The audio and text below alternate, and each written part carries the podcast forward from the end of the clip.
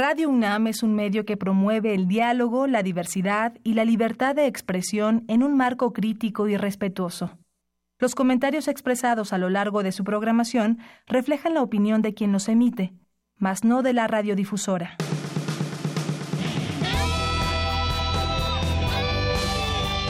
Prisma RU. Relatamos al mundo.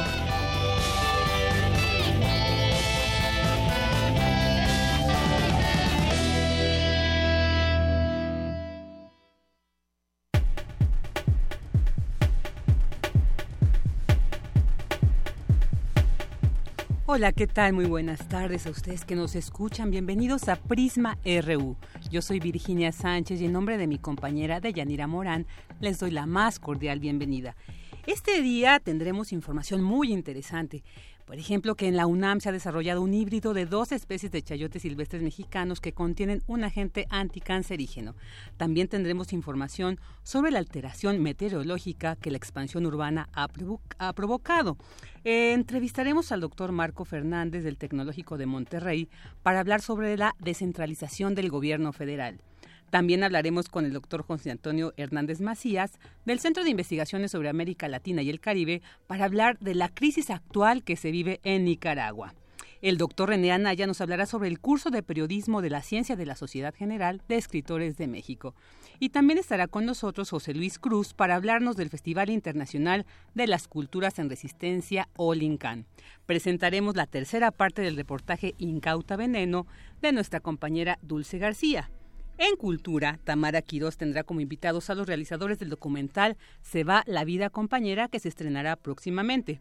Y finalmente Amanda de la Garza nos hablará de la obra de Vicente Rojo. Quédese con nosotros. Relatamos al mundo. Relatamos al mundo.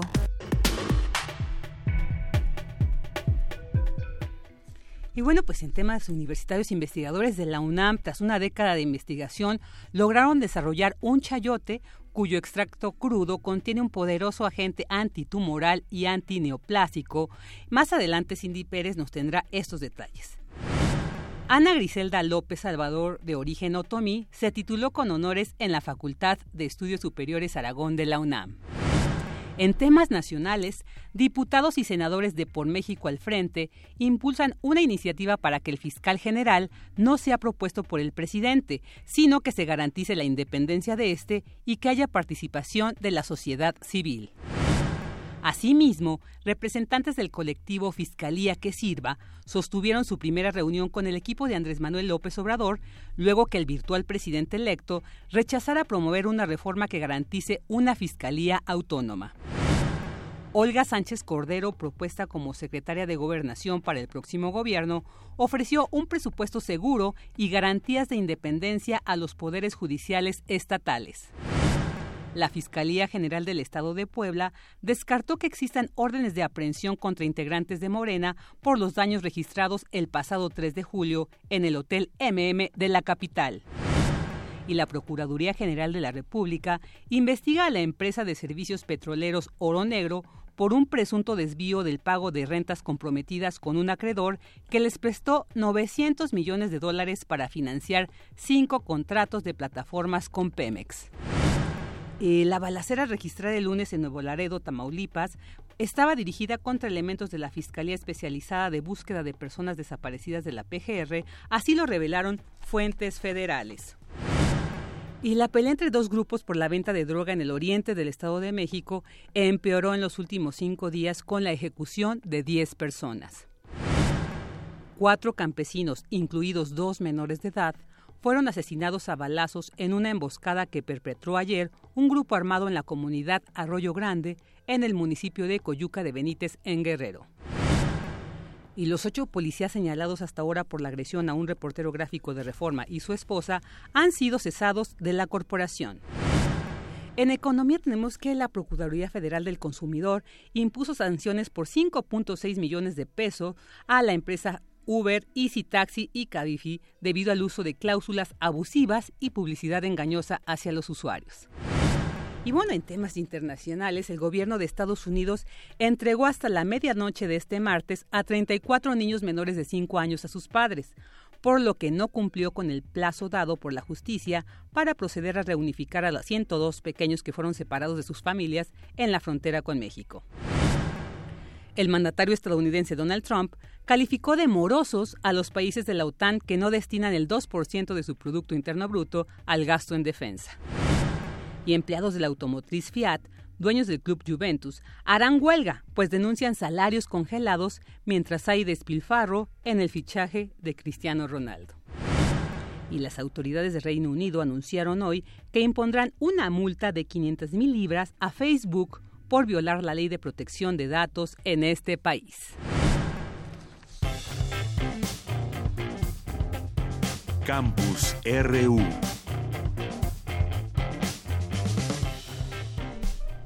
Y bueno, en notas universitarias vamos a empezar con esta sobre investigadores de la UNAM desarrollaron un híbrido de dos especies de chayotes silvestres mexicanos cuyo extracto crudo contiene un poderoso agente antitumoral y antineoplásico contra el cáncer, pero que es amable con las células normales.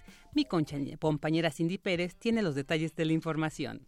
¿Qué tal, Vicky? Muy buenas tardes a ti y a todos los que nos están escuchando en Prisma RU. El extracto crudo de un híbrido de dos especies silvestres es tan efectivo como la citarabina y amable con las células normales, según explicó Edelmiro Santiago de la Facultad de Estudios Superiores Zaragoza de la UNAM, quien junto con un grupo de trabajo logró estos resultados luego de una década de investigación y pruebas de laboratorio. Nuestros chayotes silvestres como Sequium chinantlense, pues y Sequium compositum, tenían una actividad pero muy poderosa como agente anti, antineoplásico, tan poderosa que está cerca de citarabina o las dosis manejadas para citarabina o, estas moléculas que ahora se usan en forma tradicional en la, en la clínica, ¿no? Pero sí tenemos todos los estudios en, en modelos animales, particularmente ratón, donde maneja las dosis adecuadas. Es un agente que de, alguna forma está ayudándonos a, eliminar a las, a las células tumorales, pero no fastidia las células normales. El extracto crudo del híbrido generado en su laboratorio es mil veces más potente que el de los ejemplares que pueden encontrarse en un mercado común, por lo que se busca crear o incubar una empresa que ponga al alcance del público la sustancia activa de este super chayote. Es la información que tenemos. Muy buenas tardes. Muy buenas tardes, Cindy. Muchas gracias. Y bueno, ahora vámonos con esta información también muy interesante. En la cuenca del Valle de México, la expansión de la mancha urbana ha provocado un cambio en el tiempo meteorológico.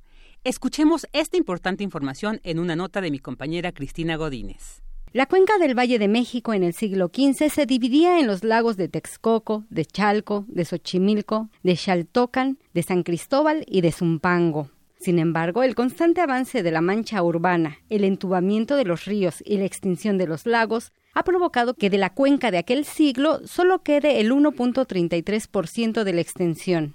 Esto también ha incidido en un cambio meteorológico. Así lo comenta la doctora Erika Danae López Espinosa, del Centro de Ciencias de la Atmósfera de la UNAM. Lo que representa es un cambio directamente en el tiempo meteorológico, es decir, en las condiciones atmosféricas a las cuales estamos. Anteriormente era un sistema de lagos formado por cinco lagos, el cual regulaba la temperatura, la, la temperatura era menos cálida, era menos fría, había mayor precipitación, teníamos más fuertes vientos.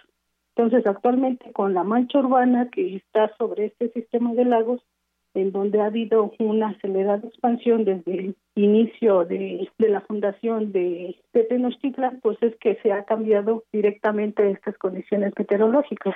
Y para mitigar las condiciones atmosféricas, la académica nos hace las siguientes sugerencias. Lo que se requiere es mucha, mucha, mucha colaboración de parte del gobierno con la academia, que es la que obtiene los resultados y posibles simulaciones para proponerles los caminos posibles por los cuales se puede en general el gobierno seguir. En cuanto a la ciudadanía, lo que nos toca a nosotros es ocupar menos electricidad, si estamos en el horario de verano, entonces no prender las luces hasta que sea muy necesario. Y pues los que tengan a la mano la posibilidad económica de crear casas en donde con grandes ventanas y el reuso de energía, pues sería muy adecuado. Para regular las condiciones meteorológicas es importante incrementar las áreas verdes, las áreas acuíferas y tratar de descentralizar la ciudad, finaliza la investigadora. Este es mi reporte. Buenas tardes. Muy buenas tardes, Cristina. Muchas gracias. Queremos escuchar tu voz. Nuestro teléfono en cabina es 55 36 43 39. Porque tu opinión es importante, síguenos en nuestras redes sociales, en Facebook como Prisma RU y en Twitter como arroba PrismaRU. Prisma RU. Relatamos al mundo. Y bueno, pues desde hace muchos años se ha hablado de descentralizar el gobierno federal al interior de la República. Pero, ¿qué es la descentralización del gobierno federal? Y es que también eh, según el plan que el virtual presidente se dio, dio a conocer, por ejemplo, se ha planteado que la Semarnat será reubicada en Mérida, Yucatán y la Sectur en Chetumal, Quintana Roo. El objetivo de este plan es que todo el territorio nacional pueda crecer parejo, pues se dice no es recomendable que la inversión pública o la inversión privada se concentren solo en algunas regiones del país.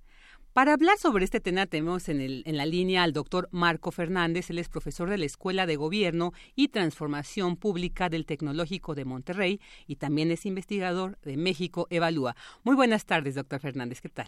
Hola, muy buenas tardes. Gracias por la invitación para conversar con, con, ustedes y con su audiencia. No, al contrario, muchas gracias por estar aquí con nosotros.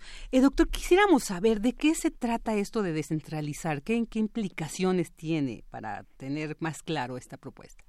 Bueno, hasta ahorita, con base en la información de, pues, de las eh, conversaciones públicas que ha hecho eh, el licenciado Andrés Manuel López Obrador como presidente electo eh, y eh, algunos de sus eh, eh, compañeros que serán funcionarios eh, públicos en el siguiente gobierno federal, sabemos algunos detalles en términos solo de los lugares a los que se piensan eh, mover las oficinas centrales de las distintas dependencias del gobierno federal. Por ejemplo, además de las que mencionaste tú, el que Pemex esté en Ciudad del Carmen, Campeche, por ejemplo, o el que la Secretaría de Educación Pública se vaya a Puebla, o que el IMSS eh, se esté planeando moverse las oficinas centrales a Morelia, Michoacán. Como bien apuntaste, eh, a lo largo de la campaña, uno de los argumentos que dio el, licenciado López Obrador es eh, que era necesario eh, poder eh, apoyar el, el, desarrollo económico de las distintas regiones del país y que no era justo que toda la administración pública se concentrara en la Ciudad de México. Ese fue eh, básicamente el argumento central.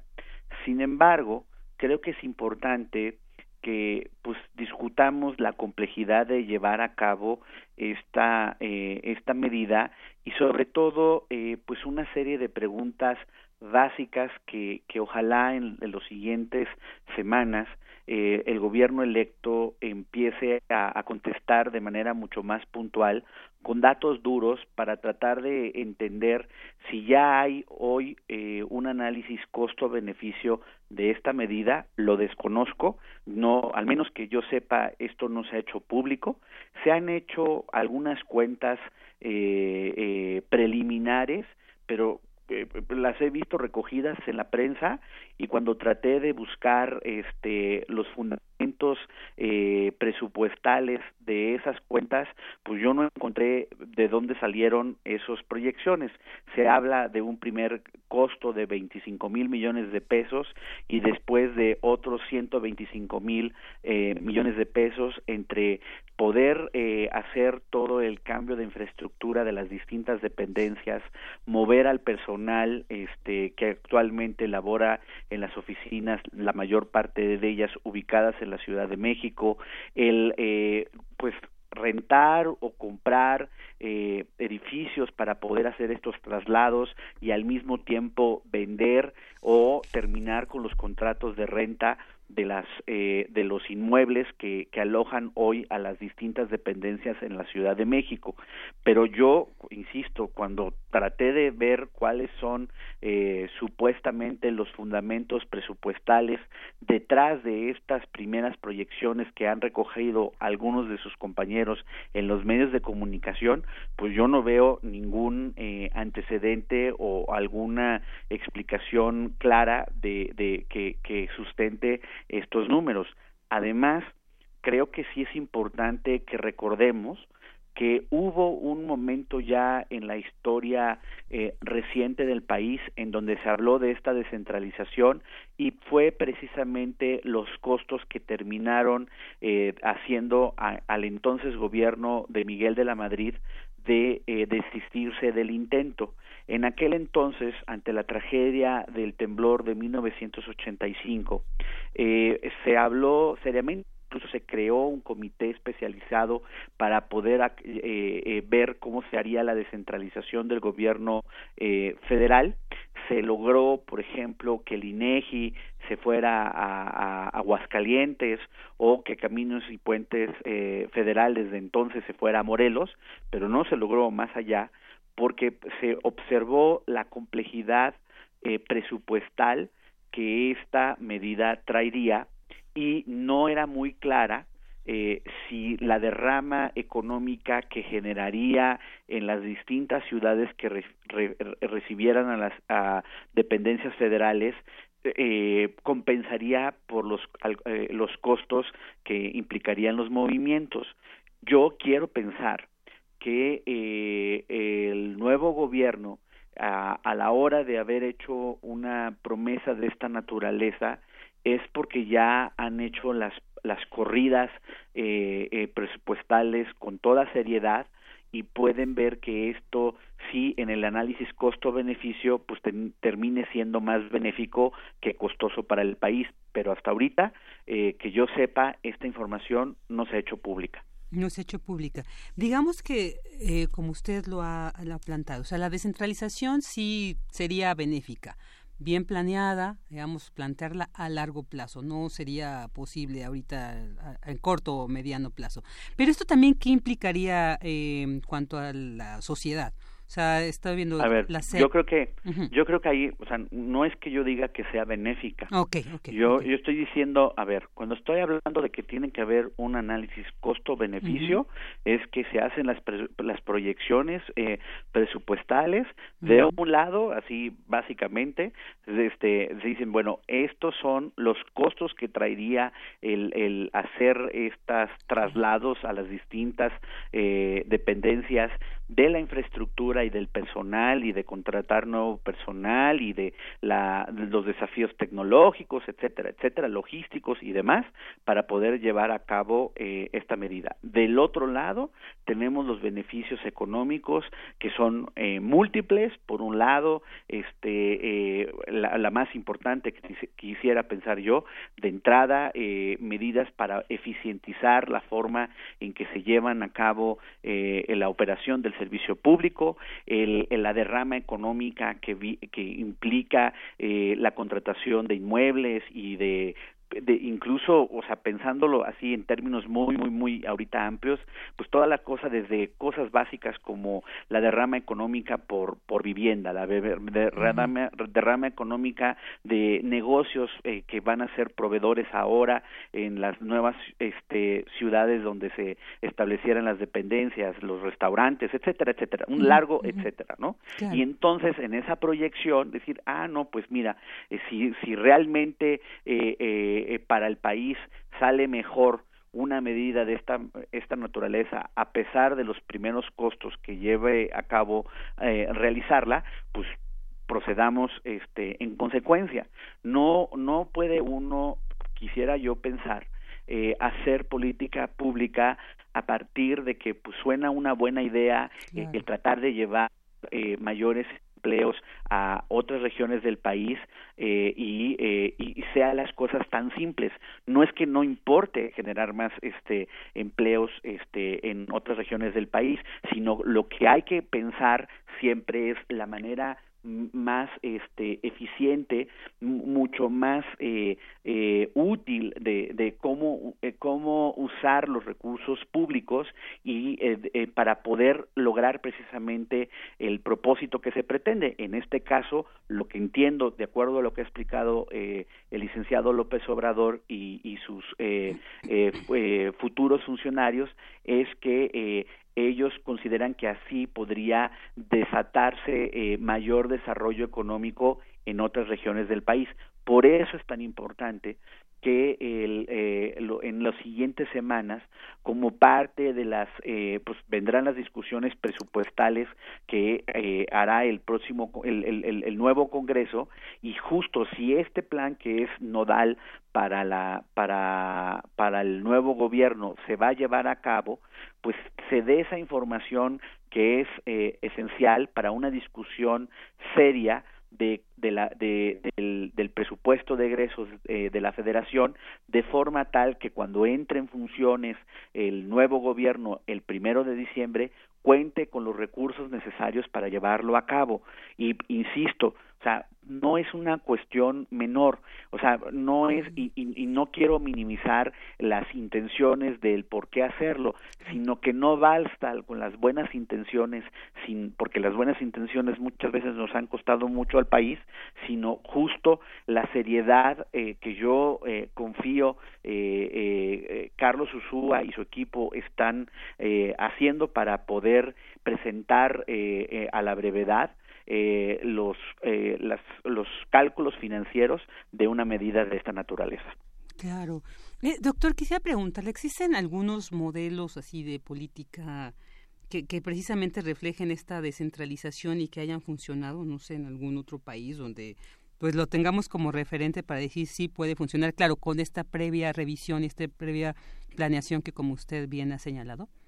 Mire, eh, hay dos contrastes de, este, de experiencias eh, internacionales que yo conozco, o sea, y conozco, no le voy a decir que a detalle, pero he leído algo al respecto. Entiendo que eh, eh, en el caso de Canadá eh, hay varias dependencias que no están solo concentradas en ciertas regiones de, de aquel país, pero lo que entiendo es que esta parte de descentralización, eh, digamos que fue una forma eh, desde el principio de cómo evolucionó la administración pública de aquel país. No es que haya habido una cosa centralizada y después se decidió descentralizar. El contraste es eh, el caso de, de Brasil, que en su momento, precisamente la hoy capital Brasilia, se diseñó específicamente para ser, digamos, la ciudad de la burocracia federal en un país, por cierto, que es este mucho más federalista en los hechos que, eh, nosotros. Entonces, esas son, digamos, de algunas de las experiencias que yo este, he leído. Creo que el tema merece un análisis, insisto, más profundo, más allá de, reacciones de bote pronto a alguna declaración de, del futuro eh, gobierno. En particular, estos análisis a profundidad y con toda seriedad son urgentes si realmente la nueva administración decide irse eh, por ese camino, o sea, para que podamos este ver que, que realmente se logren los propósitos que, que, que, originalmente se han argumentado que motivan una decisión de esta naturaleza y sí sean en los hechos los beneficios, porque solo tratando de, de aterrizarlo en términos muy llanos, Hoy pensemos, por ejemplo, eh, de los miles de, personas, de funcionarios públicos que, por ejemplo, están trabajando en una de las secretarías más grandes, la Secretaría de Educación Pública. Este y que pues tienen toda su vida familiar sus hijos este eh, sus eh, sus formas de que se trasladan a las distintas dependencias. Incluso eh, después del temblor recientemente se hizo un sé que se hizo un contrato muy grande para poder establecer las oficinas centrales allá en Avenida Universidad donde era el centro Bancomer etcétera etcétera se decide que se está diciendo que Puebla va a ser donde se va a ir la Secretaría de Educación Pública. Ok, eh, reconociendo que en Puebla, digamos que hay muchas universidades, que asumo que a lo mejor esa es la lógica del por qué Puebla y no no Querétaro o no Tamaulipas o qué sé yo, cuál otro otro lugar. Supongamos que dada la riqueza de, de, de, universidades que hay allá, es una un polo de, de un clúster del conocimiento que que lleva a que la SEP se vaya eh, hacia hacia Puebla. Okay ¿Cómo vamos a hacerle para reubicar a estos miles de empleados que tiene la Secretaría de Educación Pública? ¿Les vamos a pagar las mudanzas? ¿Hay suficiente vivienda para ellos? Este, ¿Qué impacto va a tener sobre los, el mercado este, eh, habitacional en, en Puebla? Cómo se va a contratar, se va a rentar, se va a comprar eh, eh, un edificio para que se puedan concentrar los miles de empleados de la Secretaría de Educación Pública, cómo le vamos a hacer para este una serie de procesos que, que hoy se hacen en la Ciudad de México se hagan de manera más eficiente eh, en Puebla y más allá de que de que haya muchos este probablemente muchos eh, derrama en términos de las viviendas que se rentan o se compran y, y restaurantes que se abren y qué sé yo en Puebla ok en qué de qué manera eso va a representar eh, una por un lado eh, una derrama económica mucho más grande que compensa los costos que implica mover una secretaría de este tamaño hacia allá. Dos, una parte esencial en ese movimiento, qué medidas estamos haciendo para que el trabajo que hoy hace la SEP y que va a ser una de las secretarías que está al centro de la discusión por la reforma educativa, cómo va a ser mejor su trabajo desde Puebla que desde la Ciudad de México. No estoy diciendo que tenga que ser en la Ciudad de México para que haga bien su trabajo. Sin embargo, si estamos diciendo que lo vamos a cambiar a Puebla, asumo que además de la derrama económica es porque eso se va a traducir en un mejor servicio público eh, que, que dotan los, los, los burócratas de la SEP solo por hablar de un caso. Claro, claro. Entonces, yo creo, creo que es un tema eh, muy, pero muy, este, eh, eh, que este que es eh, que va más allá de una discusión como la o una conversación como la que estamos teniendo ahorita sino que creo que sí implica eh, una seriedad de, de análisis de, de, de, toda la complejidad logística presupuestal de los beneficios insisto de las inversiones que implica de los costos eh, que, que implica para entonces tomar una decisión de esta naturaleza yo, por ejemplo, cuando vi la lista de las ubicaciones, desconozco cuál sea la racionalidad, por ejemplo, para el que el se vaya a Morelia o para que el CONACIT se vaya a Baja California cuáles son las características que tienen eh, eh, estas entidades, estas ciudades, que las hacen los mejores lugares para que este tipo de dependencias estén allá. Se habla que, por ejemplo, en el caso este de, de, de la Secretaría, de la Comisión Federal de Electricidad se podría ir a Tuxtla Gutiérrez eh, en Chiapas, pues me imagino porque se genera mucha luz allá, pero digo más allá de esas cuestiones por decirlo de alguna manera, anecdóticas, cuál es la racionalidad técnica, la racionalidad económica eh, que realmente eh, haga que diga, sin duda alguna, le conviene al país hacerlo en esta manera, en estas ciudades, en estos tiempos, y este es el plan de transición para llevarlo a cabo. Son todas ellas preguntas esenciales que espero que en las siguientes semanas, si en verdad se va a caminar por ese, eh, por ese lado, pues las futuras autoridades nos la contesten a la brevedad para que se pueda llevar con éxito un, un, plan de esta naturaleza. Claro, efectivamente. Pues doctor, le agradecemos muchísimo esta interesante plática que tuvimos con usted que nos deja un poco más claro lo complejo de este plan que, que hemos platicado. Le agradecemos muchísimo, doctor Marcos eh, Fernández. El agradecido, como siempre, soy yo. Muy buena tarde. Buena tarde, hasta luego. Porque tu opinión es importante, síguenos en nuestras redes sociales, en Facebook como Prisma RU y en Twitter como arroba PrismaRU. Ya estamos de regreso aquí en Prisma RU.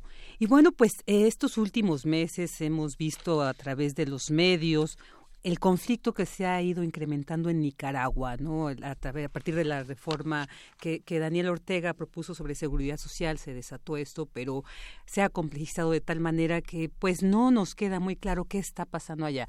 Para platicar al respecto, eh, tenemos en la línea al doctor en estudios latinoamericanos por la UNAM, José Antonio Hernández Macías. Él es investigador del Centro de Investigaciones sobre América Latina y el Caribe de la UNAM. ¿Qué tal, doctor? Muy buenas tardes. Hola, buenas tardes, Virginia. Bueno, pues quisiéramos saber qué, está pasando en Nicaragua, doctor. O sea, las, las noticias a veces un poco como que no nos dejan claro eh, las, los antecedentes, el contexto de esta situación que realmente nos preocupa ya muchos muertos, no, mucha eh, un conflicto que ha eh, generado pues una crisis política y social allá en Nicaragua. ¿Qué nos puede compartir al respecto? Sí, es que efectivamente es un tema muy polarizado, en donde eh, pareciera que algunos eh, echan la culpa a lo que de lo que sucede al, gobierno de, Daniel Ortega y por otro lado otros echan toda la culpa a este intervencionismo estadounidense, ¿no? Entonces a mí me parece que es un problema eh, muy complejo en donde eh, hay varios factores que se están jugando. Por ejemplo, eh, tiene mucho que ver con la inestabilidad actual de, del gobierno de Nicaragua, debido a que tres pilares fundamentales han sufrido fuertes reveses. Uno era la ayuda que recibía por parte de Venezuela en su auge eh, petrolero, sobre todo en eh, la segunda mitad del, de la primera década del siglo XXI, en donde recibía cuantiosas eh, sumas ¿no? de diferentes formas de programas sociales, en cuestiones este, energéticas, ¿no? en cuestiones incluso financieras, eh, otro aspecto es que en general en la región ha bajado considerablemente el precio de las materias primas, por lo que diferentes países latinoamericanos han tenido eh, severas pérdidas, ya que eh, si ponemos un poco en, contexto de esto, la mayoría de los países todavía dependen mucho de, la exportación de materias primas. Y la tercera, un cambio en la política estadounidense, sobre todo en la política de comercio internacional, en donde con la llegada de Trump se reforzó más el nacionalismo y a pesar de que se pudiera percibir que son enemigos de Estados Unidos y Nicaragua, pues Estados Unidos sigue siendo el principal eh, centro de exportación de productos nicaragüenses, ¿no? Entonces esos tres pilares se, se debilitan. Eh, Nicaragua, que se había destacado por ser uno de los gobiernos en donde había mayor seguridad, donde había mayor crecimiento económico, sobre todo de gobiernos centroamericanos, me refiero, eh, pues empieza a, a sufrir este eh, inestabilidad política y social. Todo arranca con una eh, un cambio en, las pensiones que, que pone eh, Daniel Ortega. Y bueno esto desata diferentes protestas en, en el país que han venido a, o han devenido en, en esta pues fuerte eh, situación social dentro de, Nicaragua. Claro. Y, y doctor, ahorita estos tres pilares que usted planteaba, hablaba del, del apoyo de Venezuela, que bueno, siguen siendo como pues aliados, pero ¿a qué se debe también esta disminución? ¿Por la crisis que vive Venezuela o hubo algunos cambios eh, en las relaciones políticas? No, eh, sobre todo es por la crisis económica que, que sufre Venezuela, ¿no?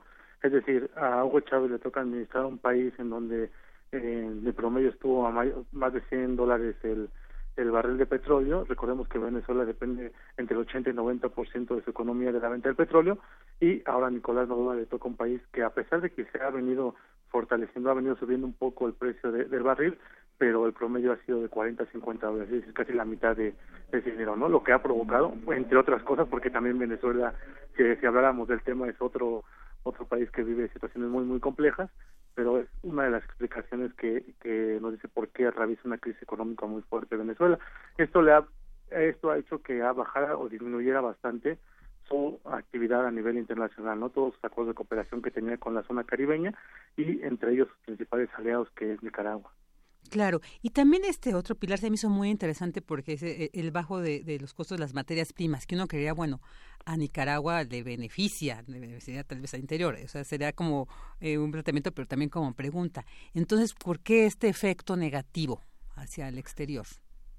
Sí, eh, como mencionaba, recordemos que todavía América Latina es un exportador, se puede decir casi netamente de, de materias primas, ¿no? Entre el sector energético y las materias primas, eh, abarca la mayoría de, los productos que exporta la región. Entonces, al, con el contexto internacional que baja en este precio, pues es una disminución muy considerable dentro de la economía de, los países latinoamericanos, ¿no? Vemos ejemplos muy claros como el de Ecuador, como el de Bolivia, el de mismo Chile, ¿no? Que sigue siendo, por ejemplo, un exportador casi netamente de, cobre. Este, entonces Nicaragua vive esta situación que al disminuir las materias, el precio de las materias primas, pues hay una gran disminución en las arcas del gobierno, lo que provoca que tenga que impulsar políticas económicas como esta que con la que nace todo este este conflicto social interno que es el aumento tanto legal de las pensiones como el porcentaje que reciben los pensionados, ¿no? Porque tienen que ajustar, tienen que hacer políticas eh, públicas eh, ajustando un, con una disminución de los ingresos por parte de las exportaciones de las materias primas.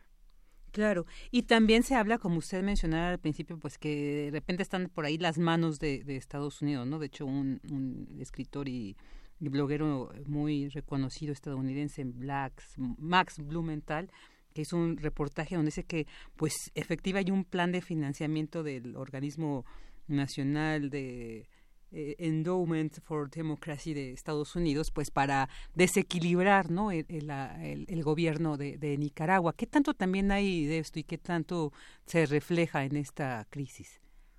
Yo creo que es muy claro, sobre todo si lo comparamos con, con otros momentos de, la historia, el intervencionismo estadounidense en la región en los últimos años. Por ejemplo, si uno se da cuenta de lo que ha pasado con otros países que son considerados de izquierda, como lo que pasó en Brasil hace poco con eh, la institución de Dilma, lo que pasó en Honduras con eh, un fraude electoral muy vistoso y con el hospicio de Estados Unidos, o anteriormente el golpe de Estado a Celaya, el golpe de Estado blando también que se le dio a, Lugo en, en, Paraguay hace algunos años, la estabilización en tanto en Venezuela como en Bolivia, o sea, es muy claro el papel que, que está jugando Estados Unidos, ¿no?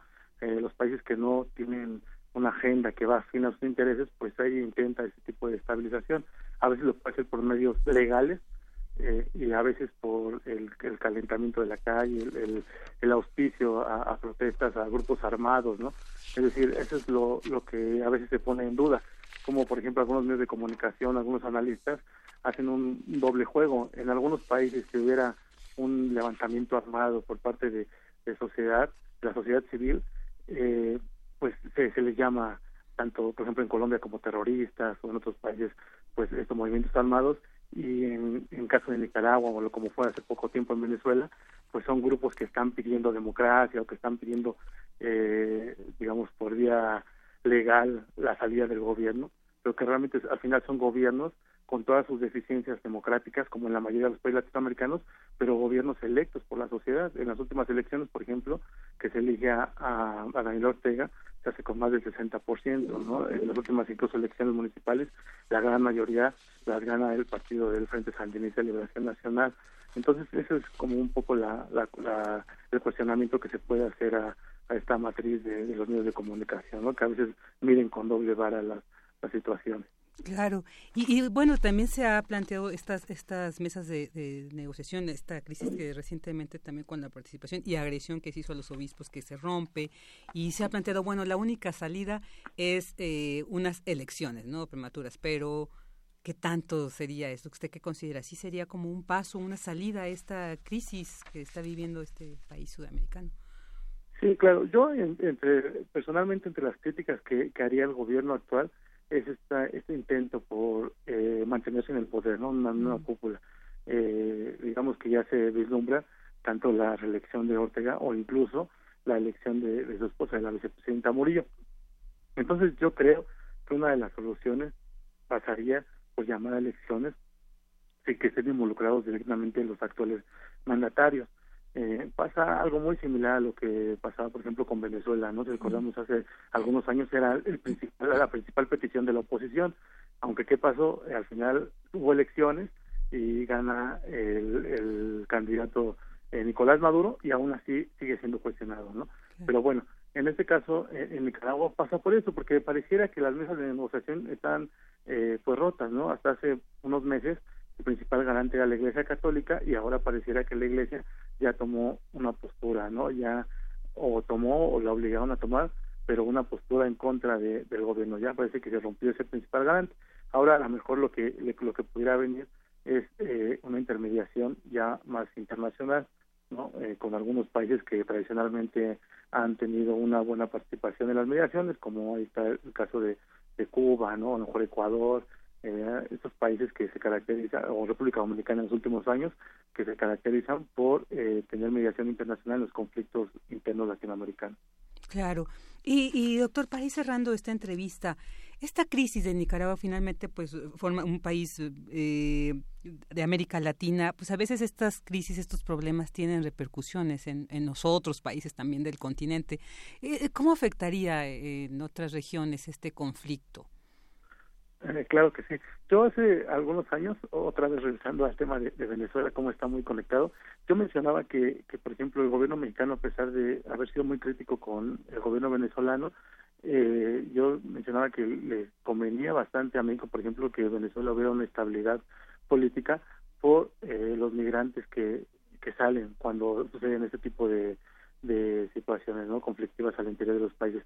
Y en caso nicaragüense todavía es mucho más... Eh, eh, digamos, hay una repercusión mucho más fuerte en el caso de la migración en general centroamericana, ¿no? Cuando suceden este tipo de, problemas internos, hay repercusión inmediata, sobre todo en nuestro país, debido a, la gran cantidad de eh, nicaragüenses que salen. Por ejemplo, si nos damos cuenta, a nivel centroamericano, por eso mencionaba, Nicaragua no se caracterizaba por ser un, un, país en los últimos años expulsor tanto de migrantes, por esa cierta estabilidad política que le permitía, bueno, que, que era respuesta al crecimiento eh, sostenido que han tenido en los últimos años, sobre todo si lo compara uno, por ejemplo, con Honduras, que es un país que tiene bastante eh, conflicto social interno, bastante problemas de, de, inseguridad, o por ejemplo como, Guatemala, ¿no? Esos países, El Salvador, que sí han sido eh, pues expulsores de migrantes en los últimos años, y bueno, ahora si esto persiste, si esto se va se dirige hacia una guerra interna, hacia una guerra civil interna, pues obviamente eh, tendrá repercusión de expulsión de migrantes hacia México sobre todo, pero también en parte a otros países sudamericanos que tienen cierta estabilidad, por ejemplo, como Ecuador, que su economía está dolarizada, que es una fuente de ingresos eh, para los migrantes, u, u, otros países este, que tienen una estabilidad económica en el continente latinoamericano. Claro, claro, eso es, eso es muy interesante. Bueno, doctor, pues no sé si quiera agregar algo sobre esto que, bueno, pues al parecer no es un conflicto que, que se vea, en, encontrará una solución eh, en lo inmediato, ¿no? Al parecer esto pues está complejo, pero pues, ¿qué, qué podemos esperar? ¿Qué, qué algo que quiera agregar al, al respecto? Sí, no, solamente eh, recalcar esto de, de, no tener esas visiones dicotómicas de que un culpable sea solamente un lado, o sea, el gobierno nicaragüense o que él, toda la culpa la tenga el intervencionismo de Estados Unidos, son realmente problemas complejos que lamentablemente los que sufren eh, la mayoría de, de, las repercusiones pues son la población, ¿no? Es decir, al uno visualizar que no tiene salida pronta el conflicto, recordemos que los que están viviendo las situaciones más eh, complicadas pues es la, la, la, población nicaragüense no claro. que yo creo que son los que deberían de, de, poner en primer lugar en la agenda para pues poder sentarse a dialogar y, y resolver estos problemas claro esperemos que sí pues pronto se llegue a un a un acuerdo y a una paz no al menos en esta en esta zona. Bueno, pues doctor José Antonio Hernández, le agradecemos muchísimo esta interesante entrevista y que nos haya pues brindado esta reflexión tan interesante sobre este conflicto en Nicaragua. No, muchas gracias a ustedes y un saludo a todo tu auditorio. Muchas gracias, muy buenas tardes. Porque tu opinión es importante, síguenos en nuestras redes sociales, en Facebook como Prisma RU y en Twitter como arroba PrismaRU. Queremos escuchar tu voz. Nuestro teléfono en cabina es 55 36 43 39.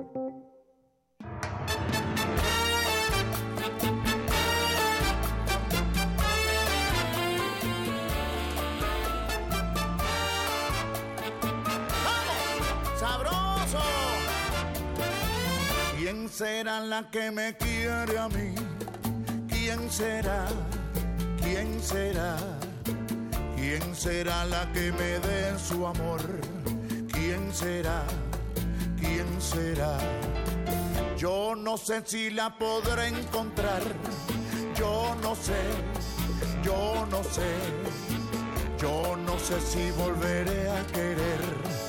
yo no sé, yo no sé. He querido volver a vivir la pasión y el calor de otro amor, de otro amor que me hiciera sentir, que me hiciera feliz como ayer lo fui. ¿Quién será la que Un día como hoy, pero de 1943, en Venezuela, nació Óscar Emilio León Simosa, mejor conocido como Óscar de León, un famoso cantante salsero que seguramente todos conocemos y que pues, con una gran tra- trayectoria. Y estamos escuchando de fondo precisamente una de esas canciones emblemáticas de Óscar de León, ¿Quién será?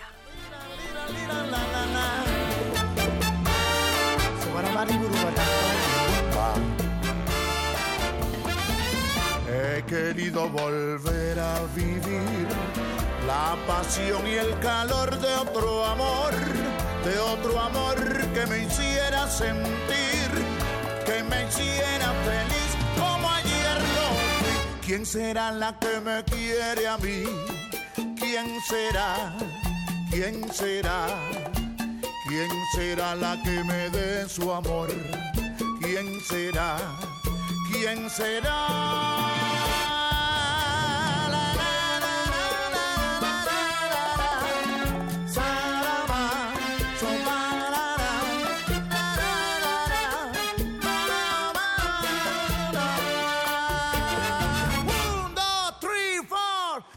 Será la que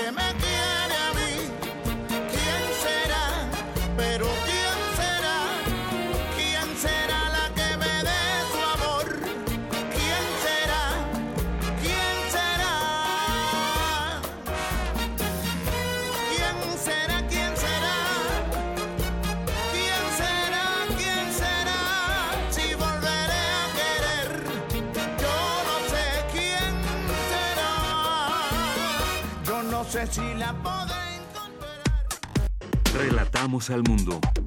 Relatamos al mundo. Queremos escuchar tu voz. Nuestro teléfono en cabina es 55 36 43 39.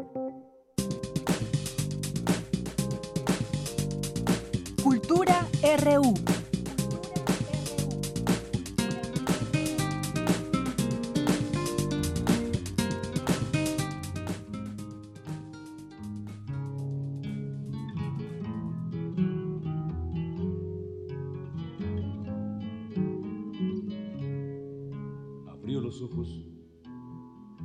Un vestido, se fue despacio para la cocina, estaba oscuro, sin hacer ruido, prendió la estufa ya la rutina. Y bueno, ya estamos aquí de regreso en Prisma RU y estamos en la sección de cultura con nuestra querida Tamara Quiroz, que hoy nos tiene unos invitados de lujo. Vicky, muy buenas tardes a ti y a todos aquellos que nos acompañan a través de la frecuencia de Radio UNAM. Qué manera de iniciar esta sección con esa canción que Esa escuchamos canción de fondo, Me Virginia. estremece siempre que la escucho. Así es, escuchamos La Mujer en Voz de León Chávez Teixeiro. Sí, una canción que también me estremece, Vicky, creo que comparto ese sentimiento contigo, esa sensación. Y, y al escucharla viene a mi mente su autor, León Chávez Teixeiro, que es un referente de la cultura popular mexicana.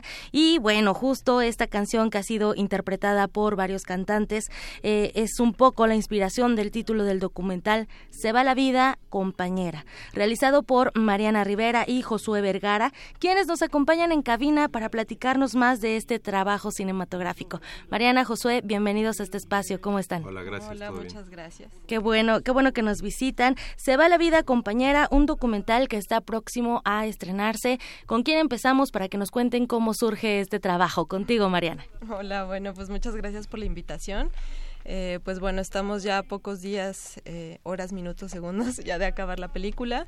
Este, pues es un documental que justamente habla, pues no solamente de León Chávez Teixeiro como un personaje, como nuestro compañero, nuestro amigo, un gran eh, cantautor y también pintor, fotógrafo, sino pues habla sobre todo de eh, los personajes que habitan sus canciones, que justo el documental pues lo que intentamos fue ir a buscar esos personajes o esa materia de inspiración que pues hace que, estas canciones nos estremezcan. Entonces el documental pues se titula Se va la vida compañera, que es justo eh, el título también que de la canción que, acabamos de escuchar y pues retrata eh, pues a grandes rasgos la historia de tres mujeres, tres luchadoras sociales enmarcado en la, en la vida de la Ciudad de México.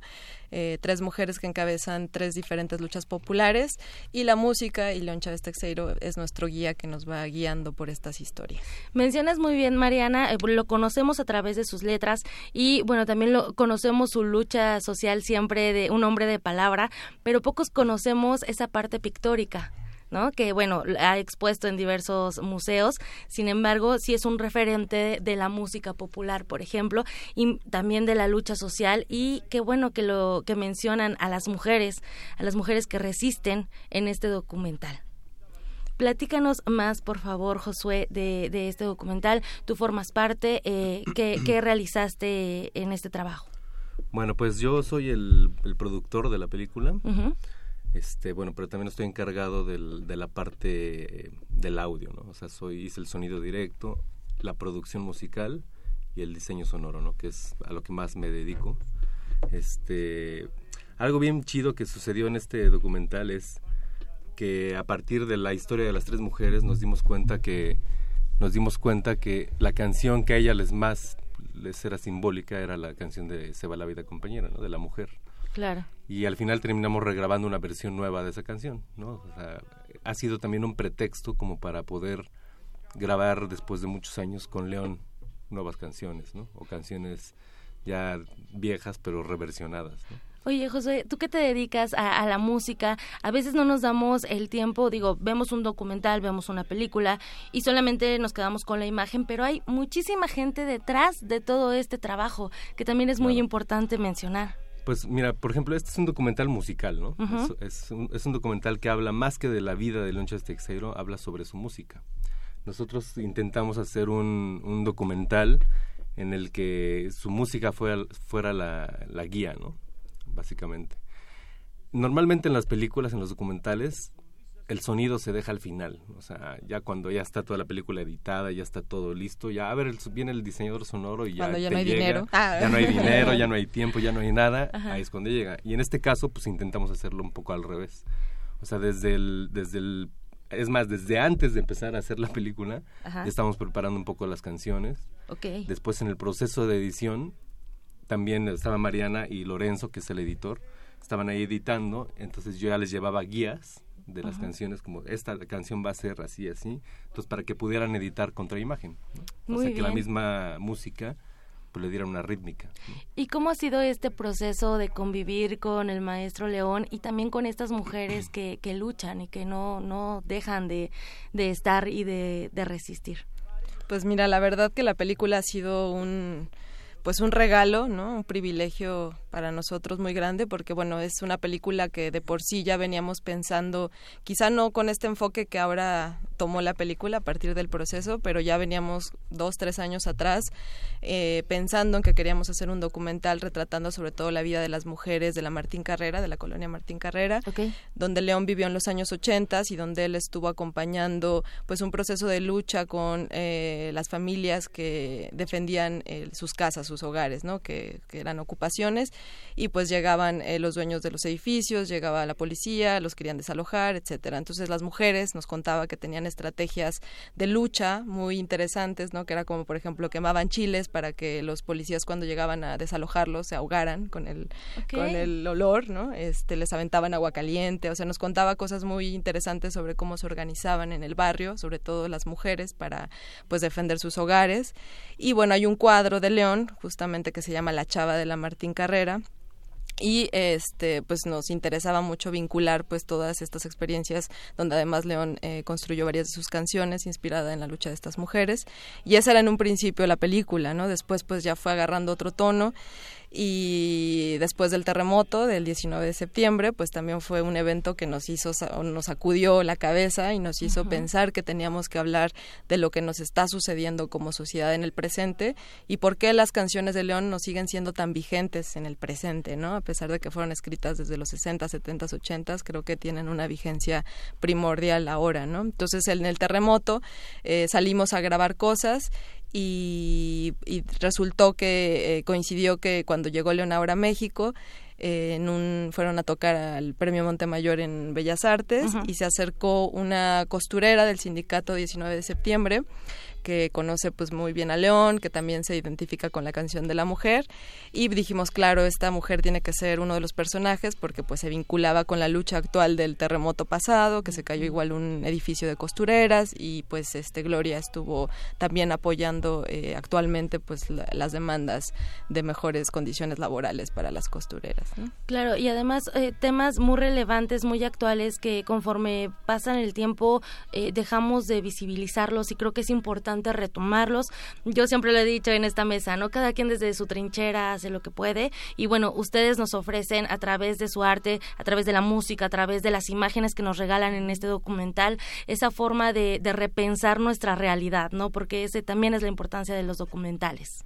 Y también fíjate que eso de, de, que sea a través de la música de León Chávez, porque yo creo que para muchos León Chávez digamos, es alguien además muy congruente con lo que canta, con lo que dice. Entonces, eso es como un personaje imprescindible en cualquier movimiento social, en cualquier causa. O sea, él siempre está de ese lado, digamos, sí hace eco de lo que canta y de lo que dice, a pesar de que ya tiene toda una trayectoria. Entonces, yo creo que va a ser un trabajo que tenemos que ver, ¿no? Se va la vida compañera, creo que nos va además de que conjuga esta riqueza musical, ¿no? Creo que la música siempre es un detonante de reflexión, ¿no? Y creo que León Chávez Texero es un claro ejemplo de ello. Claro, mira, yo pienso que, por ejemplo, pues León es una persona muy congruente, es de las personas más congruentes que conozco en la vida. Yo ya llevo tocando con él casi, casi, no todavía no, pero casi 20 años, o sea...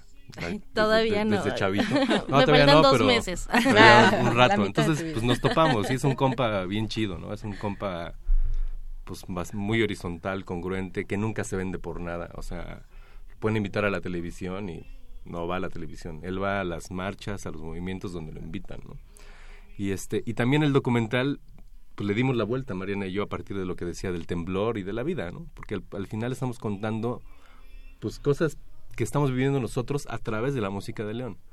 La idea original era a lo mejor sí crear un documental biográfico, pero hasta eso no, no tenía que ver con León tanto, ¿sabes? O sea, pintarlo como un rockstar este, y que hablaran los rockstars diciendo, no, es que el León es un chingón o lo que sea, no sé. Entonces más bien le dimos la vuelta y quisimos hablar de los personajes de los que habla León en sus canciones, claro. vinculados con él, ¿no? Entonces es un documental donde donde vamos a ver a León pues, saludando a las a las personajes y dando el rol, tocando en la calle, o sea, y también retratando como estas luchas urbanas que generalmente pues no se conocen, ¿no? La ciudad es muy grande y hay muchísimas problemáticas, pero bueno, concretamente tratamos el tema del agua, ¿no? Con doña Fili, que ella lucha por el agua y el territorio, Gloria, que es este la costurera, y Vero, que es una chava de la Martín Carrera, que también es del nuevo movimiento de mujeres que luchan por su vivienda personas reales en este momento actual, temas muy importantes también. Eh, híjole, es que tendríamos que hablar todo un programa de todo este documental.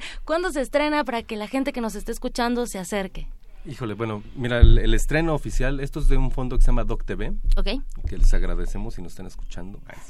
Este, esto se va a estrenar en el canal 22 y en SPR entre septiembre y diciembre, todavía no tenemos las fechas pero también lo vamos lo estamos metiendo a festivales o sea ojalá lo acepten en algún festival y ya les pasaremos las fechas para, verlo en cine y como sea en televisión pues seguro se va a proyectar. También se va a proyectar en 17 televisoras de América Latina. Excelente. Entonces pues también va a ser la oportunidad que se vea en otras regiones donde se identifican con esta lucha también. Muy bien nosotros por lo pronto vamos a, compartir en nuestras redes sociales el tráiler que, que nos hicieron llegar para que tenerlo muy presente. Ya cuando llegue a, a la televisión o cuando llegue a los festivales también les haremos saber para que se acerquen. Y bueno, una lectura también recomendada es León Chávez Teixeiro, El cantor con el sol en el sombrero, Canto épico y revolución de Jorge Gasca Salas, también para que se acerquen a la literatura, acérquense también al cine y bueno, eh, Vicky, por lo mientras despedimos con mucho gusto a Mariana Rivera y Josué Vergara, realizadores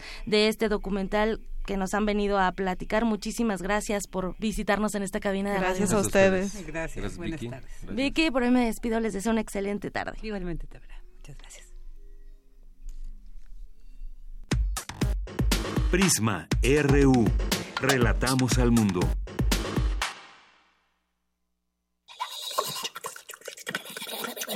Por el tono de voz, por la velocidad, por el volumen y el contexto, con una sola palabra podemos transmitir muchas ideas. Voz. Radio UNAM te invita a inscribirte en el taller Voz, tu voz. Taller práctico para la lectura e interpretación de textos. donde trabajarás la conciencia corporal y la voz para poder interpretar textos con distintos matices, volúmenes, dicción e intención. Imparte Elena de Aro. Todos los martes y jueves del 7 al 30 de agosto en las instalaciones de Radio UNAM. Informes e inscripciones al 5623-3272. La palabra a la acción y la acción de la palabra. Radio UNAM. Experiencia sonora. 1968 nos legó una transformación social tan profunda que aún hoy, a cinco décadas de distancia, seguimos escuchando sus ecos y escribiéndonos a través de la tinta de la memoria. Si eres un joven entre 15 y 35 años, la Coordinación de Difusión Cultural UNAM te invita a participar en el concurso de escritura sobre los movimientos sociales y su legado cultural y educativo. Ensayo literario, crónica literaria, dramaturgia, relato gráfico, testimonio. Consulta la nueva fecha de cierre y los premios en www.universodeletras.unam.mx o escribe a info@universodeletras.unam.mx o al 5622 6666, extensión 48870. 2 de octubre no se olvida, se escribe. Yo voté por. Yo voté por. Yo voté por. Yo voté por. Yo voté por. Yo voté por. Aquí lo importante es que votes por quien tú quieras, sabiendo que el Tribunal Electoral de la Ciudad de México ayuda a que tus derechos político-electorales sean respetados. Tribunal Electoral de la Ciudad de México, de principio a fin, justicia en tu elección. De Diego Rivera, Frida Kahlo, Olga Costa, José Clemente Orozco, David Alfaro Siqueiros y el Dr. Atl, entre otros destacados artistas, se exhiben en la exposición Colección MAM, abierta en el Museo de Arte Moderno. La selección pone al alcance del público las joyas de arte pictórico de artistas mexicanos del siglo XX. La exhibición Colección MAM está abierta en el Museo de Arte Moderno de Chapultepec, Ciudad de México. ¡Acción! Personas egoístas, violentas, que anteponen sus intereses a los derechos de otras personas. En la ficción les dicen villanos. Y en la realidad, para celebrar su séptima edición, Little México Film Festival 2018 convoca a todos los estudiantes o realizadores audiovisuales independientes a participar en su certamen de cortometraje. Certamen de cortometraje. Tema Corrupción. Participa con el género que mejor se acomode a tu estilo. Ficción, documental, animación, experimental y fusión. ¡Silencio va a correr! Tienes hasta el 30 de septiembre. Consulta las bases en www.limefilmfest.com. ¡Córrela! Realidades en pantalla que superan a la ficción cotidiana. Little Mexico Film Festival. ¡Cortiquera! Queremos escuchar tu voz. Nuestro teléfono en cabina es 55 36 43 39. Porque tu opinión es importante, síguenos en nuestras redes sociales, en Facebook como Prisma RU y en Twitter como arroba PrismaRU.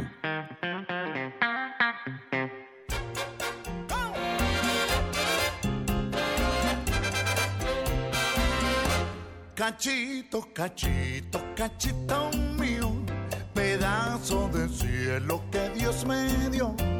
Te miro y te miro y al fin bendigo, bendigo la suerte de ser tu amor. Me preguntan por qué eres mi cachito y yo siento muy bonito al responder que porque eres de mi vida un pedacito quien quiero como a nadie de querer. Cachito, cachito, cachito mío, pedazo de cielo que Dios me dio. Te miro y te miro y al fin bendigo, bendigo la suerte de ser tu amor. Ya estamos aquí de regreso, son las dos con nueve minutos de la tarde, escuchando eh, a Oscar de León ahí fondo con Cachito Mío, también otra de esas canciones que todos hemos cantado en algún momento. Mandamos muchos saludos a quienes nos escriben a través de Facebook y Twitter y a quienes cordialmente nos hacen llamadas para saludarnos, hacernos opiniones, sugerencias y bueno, siempre son bienvenidas.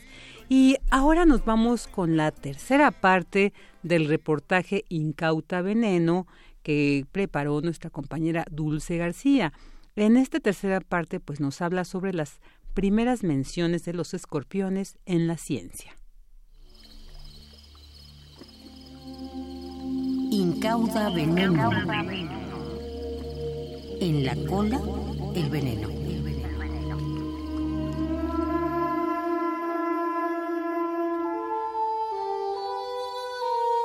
Escorpión.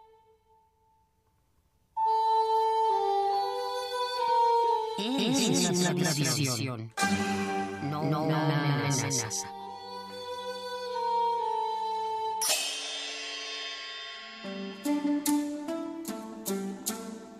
Aunque todos los animales han tenido su relevancia cultural, pocos han logrado tantas menciones como este. Quizá por lo peculiar de la forma de su cuerpo, quizá por la idea de que en él posee un arma tan fina como mortal, a la que nunca este bicho aspiró, sino que le fue dada por la naturaleza. Esa misma ponzoña lo llevó a los laboratorios, pero antes a ser observado detenidamente por los primeros estudiosos y otros, quienes inevitablemente tendrían contacto con él. El, esqueleto de la se llama punzón de la venganza. Aristóteles los describió así. Los escorpiones terrestres engendran igualmente numerosas y pequeñas larvas ovoides y las incuban. Cuando éstas han alcanzado su pleno desarrollo, los padres son expulsados, como en el caso de las arañas, y muertos por sus hijos, pues su número gira a menudo alrededor de las once. Aristóteles ya sabía también que había distintas especies. En la zona de Faro y en otros lugares, los escorpiones no son peligrosos, mientras que en otros lugares, como en la Isitia, son numerosos, grandes y peligrosos, y si pican a un hombre o a una fiera cualquiera, los matan. Plinio el Viejo retomó las observaciones de Aristóteles y las amplió, lo que marcó una tendencia de estudio de estos animales que se mantiene hasta la actualidad.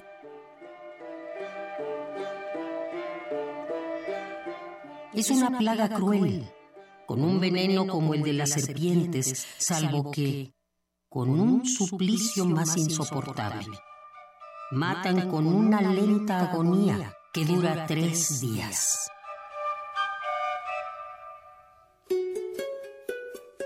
Estas primeras observaciones científicas se entremezclan aún con el mito y hasta con cuestiones sociales, que llegaban a caer incluso en el absurdo, como lo muestra Claudio Eliano. Tengo entendido que en el Latmo de Caria hay escorpiones que infligen pinchazos de muerte a sus conciudadanos.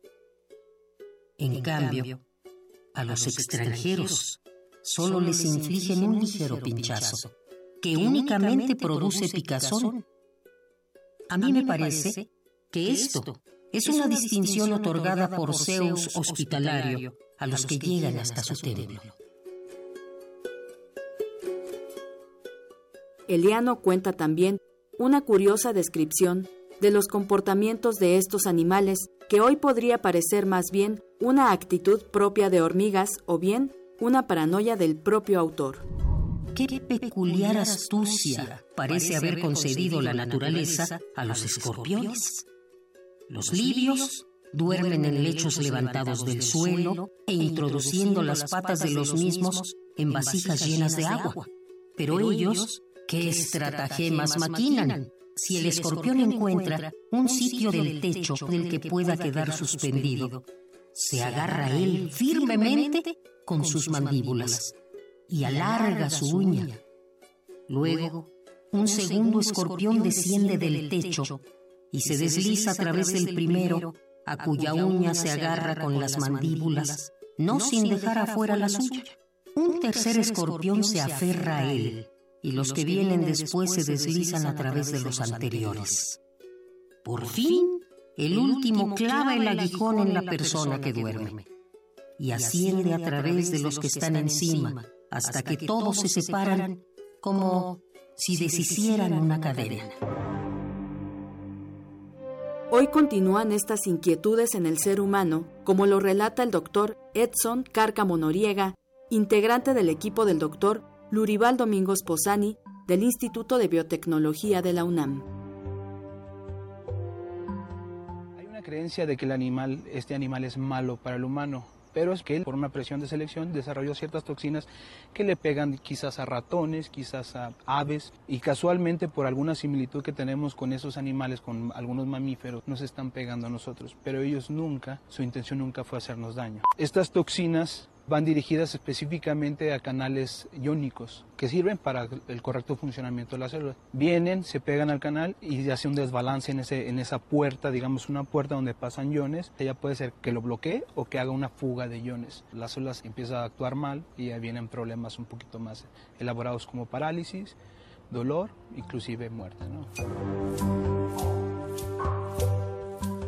Pero poco a poco, los seres humanos fueron notando que para poder encontrar una cura certera contra la ponzoña mortífera de este animal, era necesario estudiarlo a él como tal, con más detenimiento, y saber incluso que no todos llevan en la cola la muerte. No todos los alacranes tienen toxinas que le peguen al humano. La gente le pica un alacrán y dice, voy a esperarme una hora para ver si tengo el efecto es incorrecto. Te pica, inmediatamente ve a un centro de salud de una manera preventiva y que te tengan en observación. Si no presentas síntomas sistémicos en unas dos horas, este, probablemente vas a estar bien. Incauda veneno. veneno.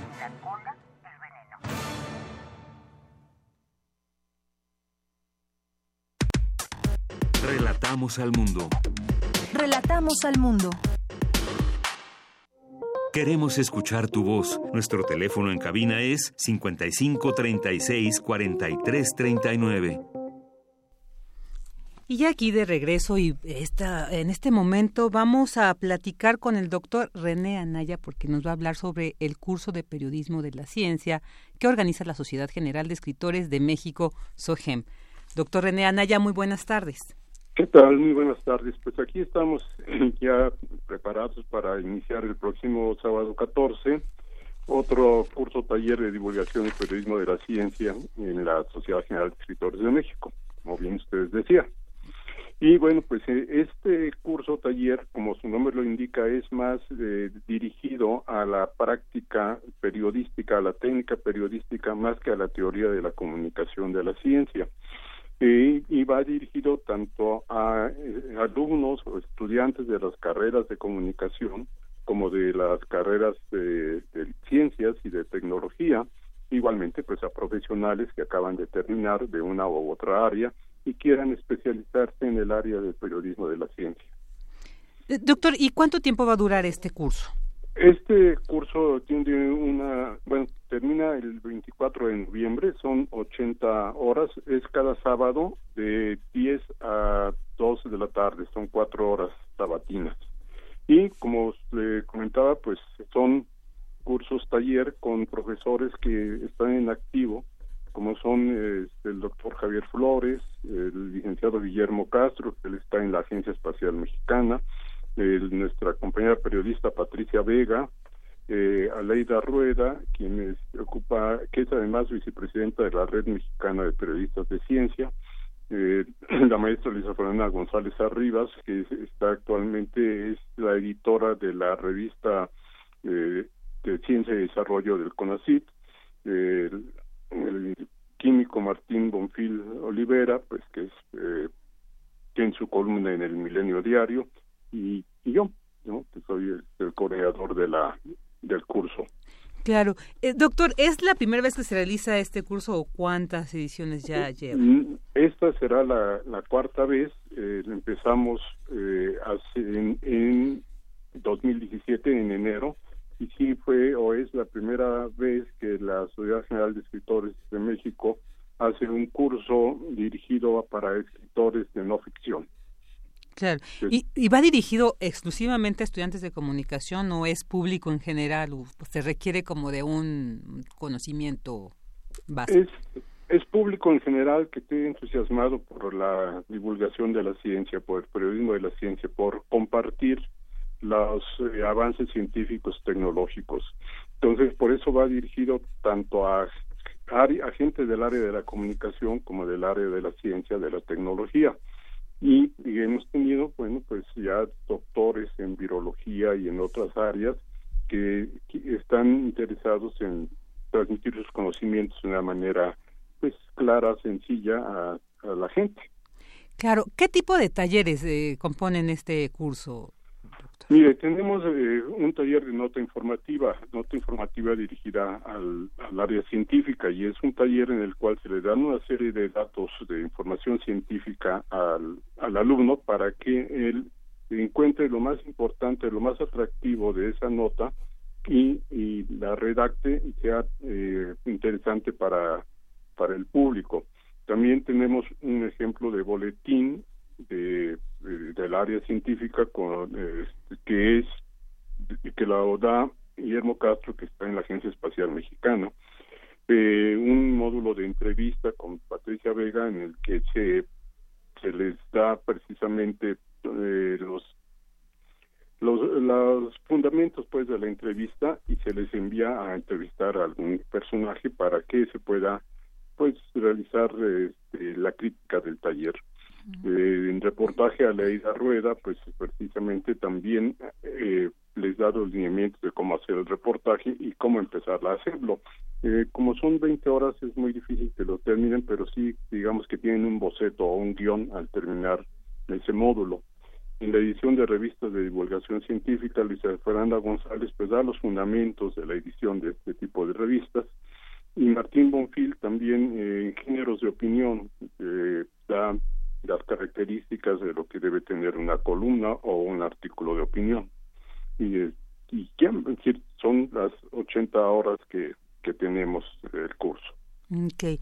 ¿Hay un cupo límite, digamos, que para que quienes estén interesados pues se apuren ya a inscribirse? Bueno, eh, tenemos un límite de 20 alumnos porque como es una es un curso presencial y muy de mucho trabajo directo, pues los propios profesores tienen que ver a todos los, los eh, alumnos con sus tareas, con sus trabajos, e ir dándoles las indicaciones de dónde eh, están viendo, dónde hay que hay ciertas deficiencias que hay que superar. Claro, claro. perdón, también faltaba Javier Flores, que nos da apuntes sobre historia y filosofía del periodismo de ciencia para que se tenga una idea contextualizada de, de la importancia de de la ciencia en la historia, ¿no? Claro, claro. Doctor, ¿y quienes estén interesados, a dónde pueden inscribirse, dónde pueden obtener mayor información sobre este curso de periodismo de la ciencia? Bueno, pueden eh, este, hablar al, a, la a la Escuela de Escritores de, la Sociedad General de Escritores de México, que ahorita le doy la, el teléfono donde se puedan inscribir claro. y pueden tener más información, que es el 5601 0930 y también pueden eh, mandar un correo a contacto escuela arroba contacto escuela arroba mx Doctor, y bueno, ya dices la cuarta edición, ¿qué experiencia se ha tenido? ¿Se ha incrementado? O sea, ¿han tenido que hacer modificaciones de este curso o se ha mantenido como desde un principio? Bueno, de, este curso eh, sí ha tenido pues, ciertas modificaciones, pero muy muy pequeñas en el sentido de que ya todos eh, los profesores y yo mismo tenemos una experiencia desde pues, bastantes años ya en el área de la docencia empezamos muchos de nosotros eh, desde el eh, claustro de Sor Juana, que ahí dimos el primer diplomado de periodismo de, de la ciencia en 1994. En 95 empezó en la UNAM. Y bueno, Javier Flores, Patricia Vega, Luisa Fernanda González, Martín Bonfil, Javier Cruz, que ahora ya no está con nosotros, es uno de los que empezamos allí en ese diplomado, hemos dado otros cursos también eh, con esta idea, con esta intención de que sea más práctico que teórico eh, y que la gente efectivamente pueda empezar a elaborar sus textos para el público en general.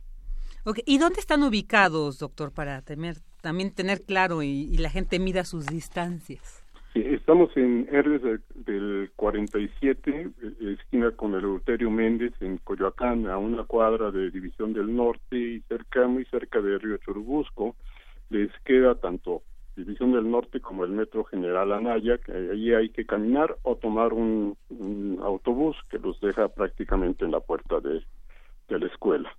Bueno, pues muchas gracias. Ahí está la información sobre el curso de periodismo de la ciencia. Quien esté interesado pueden hacer, eh, pues preguntar al respecto o inscribirse en el teléfono 56010930 o eh, a través del correo contacto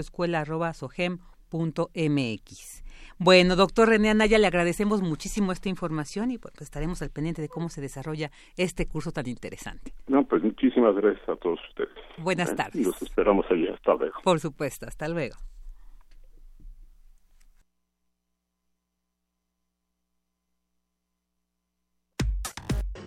Prisma RU.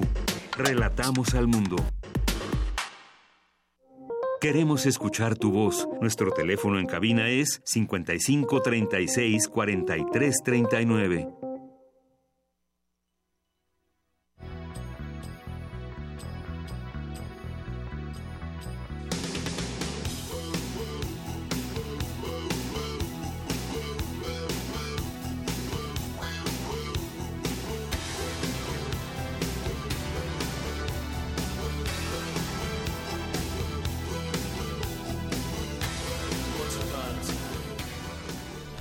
Y bueno, pues Protección Civil de la Ciudad de México anunció que se activará la alerta amarilla por pronóstico de lluvia y viento en siete delegaciones, que serán el Álvaro Obregón, Azcapotzalco, Coajimalpa, Gustavo Amadero, Magdalena Contreras y Miguel Hidalgo y Tlalpan. Según pues se prevén precipitaciones de las 5 de la tarde a 9 de la noche para que vayamos tomando pues nuestras precauciones debidas.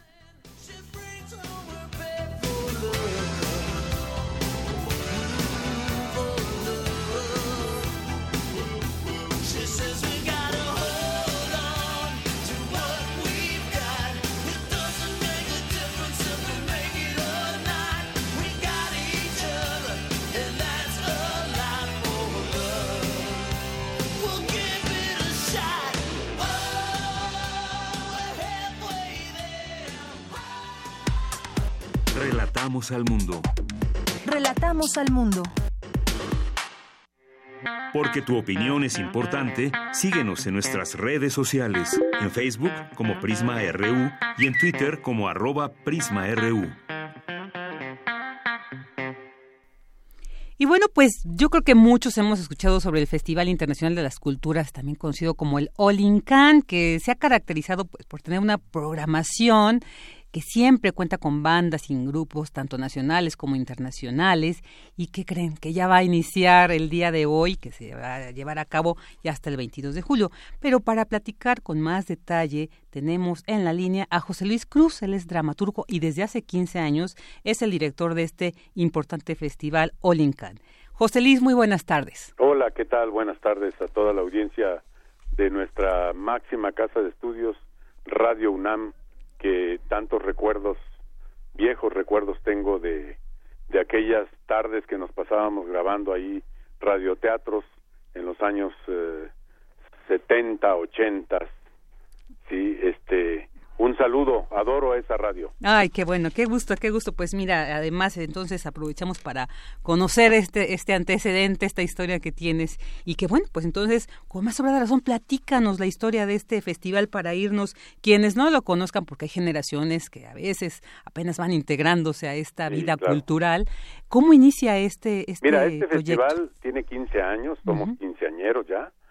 Sí, es un festival independiente que acoge eh, la delegación Tlalpan, nos presta los espacios, nos patrocina una parte del festival y es un festival que, que nace uh, porque había necesidad de cubrir un espacio, que había un una enorme ausencia de las músicas del mundo que eh, tenían riesgo o tienen riesgo de desaparecer. Por eso se llama culturas en resistencia, de culturas que por la agresión inmensa, eh, intensa y violenta del sistema neoliberal ha tenido y ha mantenido en riesgo porque eh, ha, este sistema ha vomitado a, a más de las dos terceras partes de la población en todo el mundo. Y México no es la excepción. Entonces nosotros en aquellos eh, momentos vivíamos una intensa eh, agresión de las músicas, eh, digamos que llamamos nosotros fast food, que son las músicas que se escuchaban en las radios comerciales y, y que tenían solo una mirada, ¿sí? la mirada del consumo, la mirada de la facilidad, la, de la comercialización de, de, todo lo que fue el arte musical de, de los años 60, 70 y nosotros creamos este festival porque eh, teníamos la necesidad de observar otras miradas del mundo, ¿sí? eh, de México y del mundo.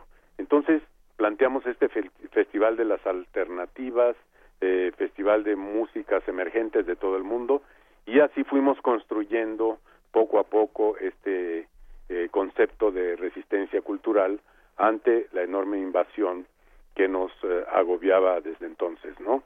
Entonces ahora el festival tiene su público, hicimos una un proyecto de formación de públicos y el festival ahora es masivo, ¿sí? El festival es masivo y eh, obviamente pues hay muchísimos alumnos de la universidad que es el público, digamos, el público natural de este proyecto que está aquí a un costado de la UNAM, que es eh, Tlalpan. Oye, José Luis, y sí me viene a, la mente esto que, como tú bien planteas, este espacio se abre a estas expresiones musicales, en este caso, que no tienen cabida en estos medios comerciales masivos. ¿Cómo es que pueden llegar a estos proyectos precisamente de otras partes del mundo? ¿Cómo se da ese contacto? ¿Cómo se da ese puente, José Luis? Mira, son muchos años de trabajo en el mundo. Yo eh, viajo eh, unas cuatro o cinco veces por el mundo porque eh, pertenezco a una red de redes de mercados y de festivales donde tenemos, digamos, esta misma preocupación. Hay festivales hermanos como el Festival WOMAD, que fundó Peter Gabriel y que se hace en Chile. Hay un festival que se llama Mimo, que está en, en Brasil, que es festival hermano también de Olincan, hay un festival que se llama Sunfest de, de Canadá, que es el más grande festival que se hace en Canadá sobre estas músicas, ahí está el festival Sur le Niger en, en Mali, Timitar en, en, eh, en eh, Marruecos, este, eh, hay muchos, ¿no? Muchos que somos parte de una red de redes que ha fundado Olincan en el mundo. quiero decirte que Olincan eh, se ha realizado en siete países en el mundo. ¿sí? Eh, es un festival que, que, tiene una gran movilidad, eh, como el nombre lo dice, Olincan quiere decir el lugar del movimiento en náhuatl, y es un festival que facilita los encuentros entre músicos de México hacia el mundo y del mundo hacia México. nos hemos ocupado de un vacío también que el gobierno mexicano no no no realizó porque se desocupó de la política exterior en cultura de, de, aquello que fue en los años eh, digamos 30, 40 o 50 del cine, ¿no? Este en donde había una internacionalización de los proyectos de la cultura mexicana y nosotros retomamos eh, a través de este vacío retomamos las relaciones que no hicieron los gobiernos, ¿no? Mm. Oh, qué, interesante. Oye, ¿y este año quién estará? Mira, este año hay una cantidad de músicas eh, de pues de, todas partes del mundo y de diferentes latitudes de México, ¿no? Tenemos una muestra eh, específica de Tijuana, de la, de, digamos desde la parte urbana de Tijuana, de expresiones de jóvenes músicas emergentes de Tijuana que hemos hecho un pequeño muestreo de lo que está aconteciendo allá. También tenemos una muestra de Oaxaca, sí, de las bandas que están proponiendo una nueva estética de la música tradicional, digamos, de los sones, de los de, de, la música de la costa. Eh, también tenemos eh, algunos soneros de Veracruz, eh, gente de Morelos, también vienen algunos grupos de Guerrero, eh, en fin, y de la Ciudad de México, por supuesto. Mm. Hay una programación de algunos grupos que emergentes que se han desarrollado dentro de la marginalidad, por decirlo de alguna manera, en donde nadie cree que hay creatividad. En México es un, eh, hay un fenómeno muy interesante de creatividad en donde no hay escuelas, en donde no hay eh, proyectos, etcétera, o si hay luego los rompen. Por ejemplo, un grupo que se llama El Poder del Barrio de Iztapalapa, que son chicos que se han formado al fragor de la experiencia y preocupaciones muy específicas y hay una necesidad tal de expresión que ahora ya tienen una formación excelente. Hay otro grupo que también es muy, muy importante, muy interesante, que se llama Sonido Gallo Negro. Eh, están los de abajo, sí, eh, hay un, una, en, específicamente un festejo dentro de la creación de un uh, combo, un grupo que se formó, que se llama eh, eh, Orquesca, Orquesca Internacional, donde va, a cantar Rocco de Maldita Vecindad. Y de África específicamente viene un gran, gran creador que se llama Sheikh Tidiansek, ¿sí? que va a hacer un experimento con músicos de Latinoamérica y del mundo. También viene con él un baterista de primer orden mundial que se llama eh, Mark Gilmore y también viene Sekou Koyate que es un gran intérprete de la cora, un instrumento que es como el antecedente, el, el bisabuelo de la, del, del arpa y también viene una de las grandes cantantes de, de Mali que se llama Awa Sango y un grupo de Chad que son eh, jóvenes que están reinterpretando con eh, métodos y con eh, lenguajes contemporáneos la música tradicional africana, ¿no? Entonces hay un hay una diversidad de posiciones, de músicas, hay otros tantos grupos de Francia, de, de, Centroamérica vienen varios grupos. En fin, nos hemos ocupado a través del, de la programación de eh, darle al público de Olincan, que ya está habituado y son expertos ya en las músicas alternativas, de darles la, la diversidad que merece, ¿no? Claro, y me imagino que pues para llevar y organizar, llevar a cabo un festival así de esta magnitud y organizarlo, pues requiere un gran equipo, ¿no? ¿Quiénes te acompañan? ¿Cómo está conformado? Bueno, es un equipo de, de jóvenes, es un equipo ya de muchos años, y, y se han integrado jóvenes de eh, Coyoacán, de Tlalpan, del sur de la ciudad, universitarios, egresados de la, de la UNAM justamente y de la UAM, y que colaboran, ayudan en las redes, eh, que acompañan el festival como eh, voluntarios, otros que ya son parte de la estructura del festival, porque el festival tiene eh, esta virtud, eh, se junta para hacerlo, un grupo de gente, nos juntamos, y eh, como es independiente no tenemos la oficina es en los cafés de Tlalpan sí me preguntan dónde es tu oficina bueno pues es en la selva de del centro de Tlalpan no ahí, ahí está nuestro nuestro despacho digamos no entonces y el celular no o la computadora. Eh, es un grupo que alcanza hasta 50 personas sí para eh, darle movilidad a todo lo que eh, implica el festival que es un área de programación de dirección, de eh, eh, logística, de producción, y la producción tiene varias fuentes, digamos, ¿no? Es un esfuerzo colectivo, el festival tiene una vocación de generar, por generar bienes culturales como derechos humanos, como inclusión, como multiculturalidad, como visiones de, eh, sobre las migraciones que está ocurriendo. Hay un análisis permanente de todos estos temas que afligen y que tienen, eh, digamos, un, un conflicto en todo el mundo, ¿no? Nosotros tenemos problemas de, de movilidad, tenemos problemas de, de migración, como lo tiene África con Europa, ¿no? Nosotros con Estados Unidos, y la violación de los derechos humanos es tan terrible que nosotros a través de las músicas, del arte, nos ocupamos de todos esos temas. Es fundamental para nosotros, en ese sentido es la resistencia, resistencia a qué? Resistencia simple y llanamente a sucumbir, a morir, porque como decía al principio, sí, retomando a Bauman, que hay una gran parte de la población y los artistas somos parte de esa población que ha sido expulsado y, y vomitado del paraíso, ¿no?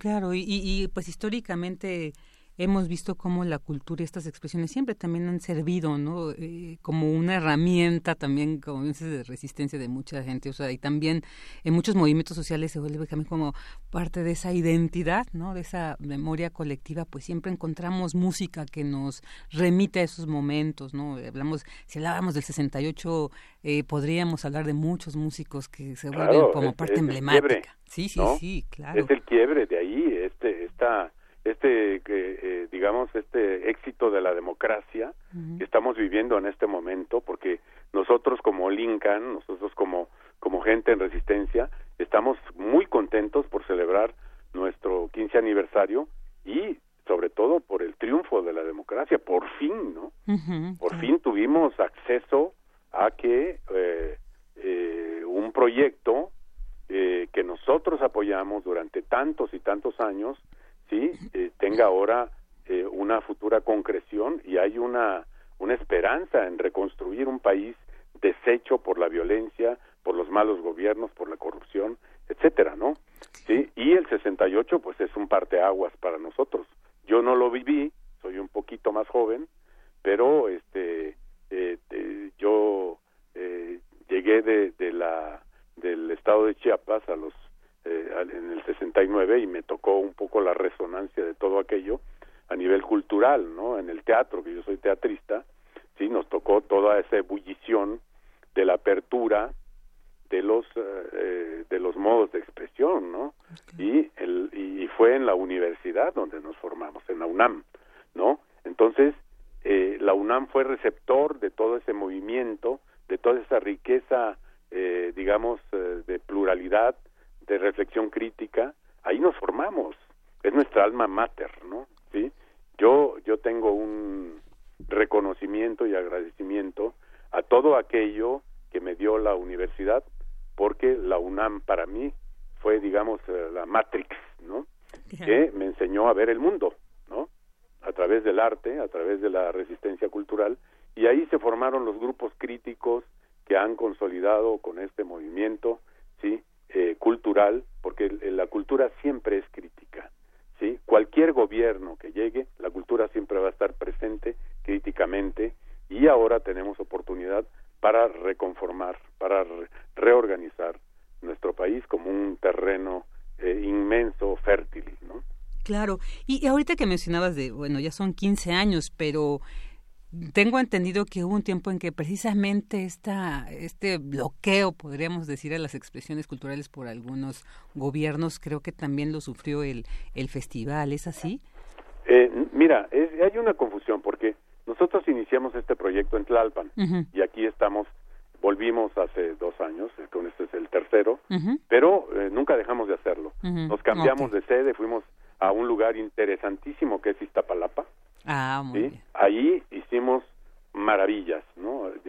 teníamos 20 escenarios simultáneos ahí, gracias a, un, a la recepción de un gobierno que en ese momento eh, tenía intereses para la cultura muy concretos, ¿no? Y, y yo festejo ahí este este momento porque hacíamos eh, programaciones de la de, de, de todo el mundo, desde la música sufi, el flamenco, el rap, el reggae, todo esto en el Cerro de la Estrella y llegaban 70, 80 mil personas, jóvenes, ¿no?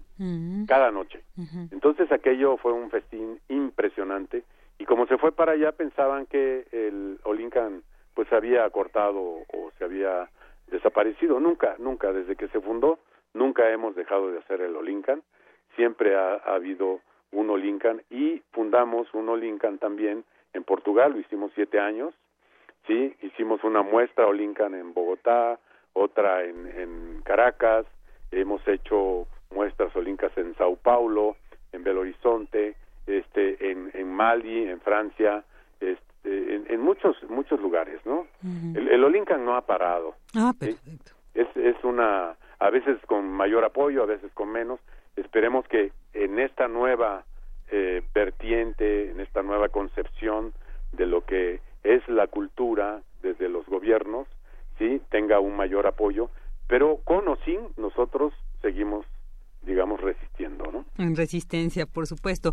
Eh, José Luis, la ubicación exacta, cómo llegar ahí. Mira, eh, esta primera semana que se inaugura hoy a las 7 de la tarde de la noche es eh, exactamente en la Avenida San Fernando, en un eh, eh, espacio que rescatamos que se llama Multiforo Olincan, justamente, que era el, el antiguo cine Tlalpan, que está en la Avenida San Fernando y Juárez, a un costado del reclusorio para menores que está en San Fernando.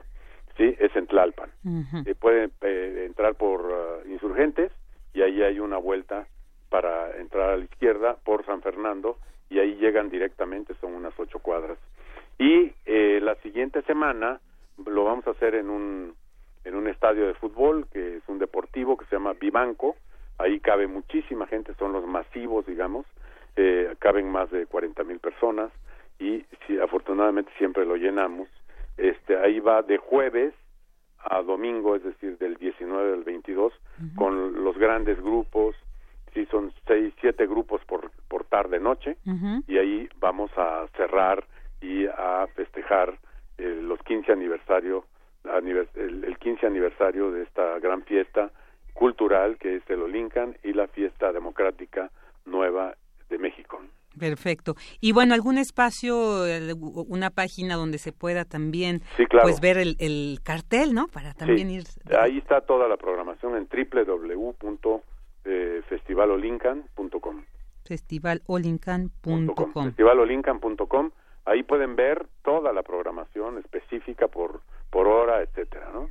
Perfecto, perfecto. Pues ahí está para asistir a este interesante festival que por supuesto es una oportunidad para eh, escuchar nuevamente a muchos proyectos y músicos que ya hemos escuchado y para conocer a nuevos, como bien nos dices, y pues mantener estas culturas en resistencia. Eso es. Muchísimas gracias, No, José Luis, y pues enhorabuena. Y ¿eh? muchas gracias a ti también. Gracias.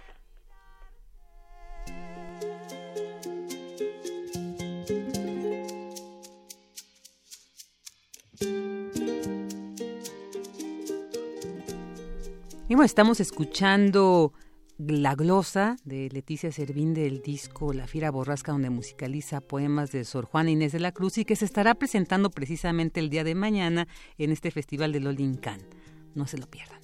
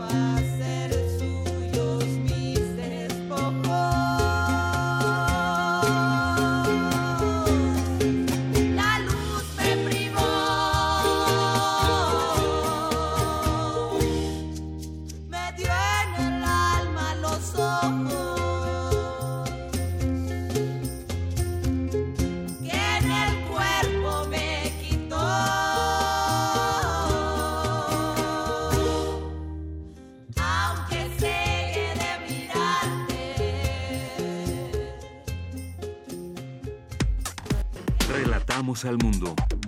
Relatamos al mundo. Porque tu opinión es importante, síguenos en nuestras redes sociales, en Facebook como Prisma RU y en Twitter como arroba PrismaRU. Colaboradores RU. Arte. Arte. Y bueno, pues ya tenemos en la línea a Amanda de la Garza, curadora adjunta del Museo Universitario de Arte Contemporáneo, que siempre nos presenta pues muy importantes colaboraciones y esta vez nos va a hablar de la obra de Vicente Rojo. ¿Qué tal, Amanda? Muy buenas tardes. Hola, ¿qué tal, Virginia? Buenas tardes. Un gusto estar con ustedes nuevamente. Igualmente, para nosotros escucharte. Cuéntanos de este maravilloso pintor. Bueno, muchas veces les hablo de exposiciones o de temas mucho más generales sobre arte, eh, pero también quisiera en algunos momentos, pues, eh, tener la oportunidad de hablarles de perfiles de eh, artistas que han sido sumamente relevantes en la escena de, del arte en México. En este caso, pues, es con un artista muy importante con el que he tenido la oportunidad de trabajar que se llama Vicente Rojo eh, es un eh, es un pintor escultor editor eh, diseñador gráfico muy importante en la segunda mitad del siglo XX y que sigue produciendo arte eh, pues hasta nuestros días él eh, llegó a México eh, junto con gran parte del exilio español, eh, siendo adolescente, joven, y pues realmente desde entonces vive en México. Él es un pintor abstracto que además ha retomado una serie de eh, motivos que han formado parte de, su trabajo, como son los códices, eh, la noción de las pirámides, también todo, él trabaja, una de las características en su trabajo tiene que ver con eh, las series, es decir, desarrolla a lo largo de décadas incluso series relacionadas con estos diferentes motivos. Otra de las características importantes de este artista es eh, su trabajo escultórico. Él, digamos, ha desarrollado toda una serie de esculturas en el espacio público por ejemplo, tenemos un, un mural escultórico que es una fuente que está en el Centro Nacional de las Artes, o por ejemplo está también una fuente escultórica eh, en eh, en la Secretaría de en, en frente de la Secretaría de Relaciones Exteriores en Avenida Juárez y así digamos en diferentes partes del país y en la Ciudad de México ha desarrollado eh, escultura pública y en ese sentido también otro de sus trabajos importantes o de sus líneas de investigación ha sido la literatura. Tal vez para mí un, un, una de las eh, obras más eh, interesantes y ricas tiene que ver con una serie de cartas pictóricas que le escribe a eh, diferentes escritores eh, que han sido fundamentales en, en su imaginario eh, artístico, como a Robert Balser o a, en este caso, a un crítico historiador del arte como Paul Besheim, que también fue pues un personaje muy importante para, para la cultura en México. Él, evidentemente, pues mucha gente lo conoce como eh, un diseñador gráfico extraordinario y sumamente prolífico que eh, pues como saben trabajó en eh, la imprenta Madero diseñó muchas de las portadas de la colección del volador para Joaquín Mortiz eh, y también diseñó las portadas y formó las revistas eh, de revista de la universidad en una época eh, la cultura en México eh, la revista de, eh, de bellas artes revista de artes visuales y digamos este mismo trabajo como editor y como diseñador gráfico lo vinculó eh, pues de manera muy cercana a muchos poetas, escritores eh, y eh, pues a personajes intelectuales de la cultura en México. Eh, y en ese sentido, eh, nosotros en, en el MOAC hicimos una exposición hace algunos años que precisamente recogía este papel múltiple de Vicente Rojo como editor, diseñador gráfico, pintor y escultor. Baraja de posibilidades que ha generado eh, pues la trayectoria de alguien tan importante como Vicente Rojo, que, que actualmente todavía produce, se encuentra muy activo siempre en diferentes proyectos. Y eso también nos permite reflexionar sobre figuras que han sido pivotes en la cultura en México, es decir, que su eh, papel no nada más ha, sido la de ser eh, artistas, sino productores culturales en un sentido más amplio. Y en este caso de la exposición que tuvimos hace algunos años en el MUAC, eh, intentábamos precisamente mostrar eh, la forma en que a veces un artista eh, es también un productor cultural en un sentido mucho más amplio, que tiene una influencia más allá, digamos, de eh, la trascendencia de su obra artística.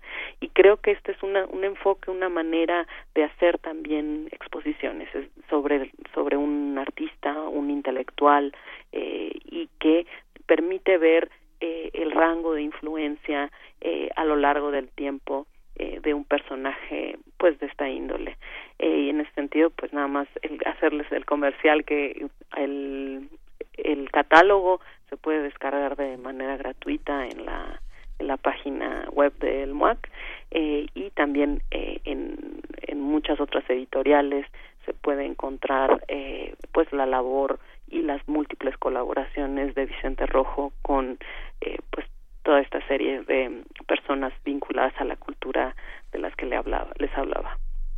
Ah, perfecto. Sí, definitivamente estos artistas tan prolíficos como Vicente Rojo, que a veces los conocemos solamente como en este en esta disciplina de la, de la pintura, pero bueno, como tú nos mencionas, eh, abarca mucho, mucho más, mucho más obra, ¿no? En otras disciplinas escribe y, y yo creo que esta eh, el abstraccionismo creo que es una de las manifestaciones artísticas un poco más complejas y si bien yo creo que Vicente Rojo lo ha sabido representar muy bien en nuestro país, eh, quería preguntarte, Mandy, creo que hay una obra de él en esta exposición permanente del Museo de Arte Moderno, ¿es así? Sí, así es. Eh, eh, pues eh, lo que resulta, digamos, también muy interesante en relación a lo que decías de la pintura abstracta es que Vicente Rojo, recuerdo que en conversaciones y varias veces lo ha dicho en entrevistas, eh, que la pintura abstracta es una pintura que alude a al misterio de la pintura, es decir, tiene algo que está encriptado, que no puede ser leído de manera eh, literal eh, o tampoco de manera simbólica eh, y tampoco metafórica, sino eh, sino es, es una dimensión que en ese sentido se parece mucho más a la palabra poética, eh, es decir, como un significado eh, ulterior, eh, pero que no, no es un significado de orden simbólico. Eh, sino que se refiere a los contenidos mismos de pues de la obra de las cualidades de la pintura y pues en ese sentido eh, pues diversos eh, pues escritores precisamente a, eh, como García Ponce escribieron sobre la obra de Vicente Rojo es decir como esta especie de negación de, eh, de por decirlo así del significado en la obra pictórica Claro. ¿Vicente Rojo reside actualmente aquí en la ciudad o dónde vive? Sí, así es, reside acá en, en, la Ciudad de México y eh, pues eh, trabaja de manera independiente en el sentido de que no tiene realmente asistentes que lo apoyan con la producción eh, de obra eh, y pues él produjo toda una nueva serie, una, él también ha trabajado mucho con la idea de los alfabetos, una serie de alfabetos abstractos eh, en, en, en la exposición que tuvimos en el MOAC, pero sé que también recientemente eh, pues sigue produciendo obra gráfica, pictórica, escultórica, es un es un artista incansable, incansable, y, un sí. artista también muy querido. Eh, pues para mucha gente. Claro, uno de, de, nuestros grandes referentes del arte, definitivamente. Y bueno, pues eh, les compartimos que en nuestras redes vamos a estar ahí compartiendo este link para quienes quieran pues gozar de esta publicación que el Museo Universitario de Arte Contemporáneo pues bien ha hecho para conocer la obra de Vicente Rojo. Amanda de la Garza, pues te agradecemos muchísimo, te deseamos excelente tarde, nos vemos muy pronto. Muchas gracias, hasta luego. Hasta luego. Y bueno, pues nos despedimos, llegamos al final, le deseamos una excelente tarde y lo esperamos el día de mañana aquí en Prisma RU. Por alivio del tormento, siempre el pensamiento en ti. Siempre atiene el pensamiento.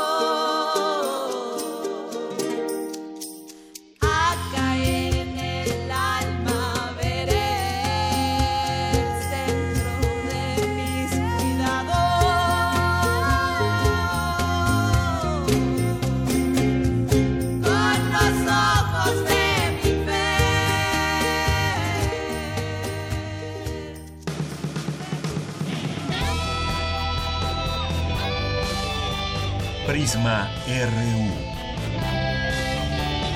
Relatamos al mundo.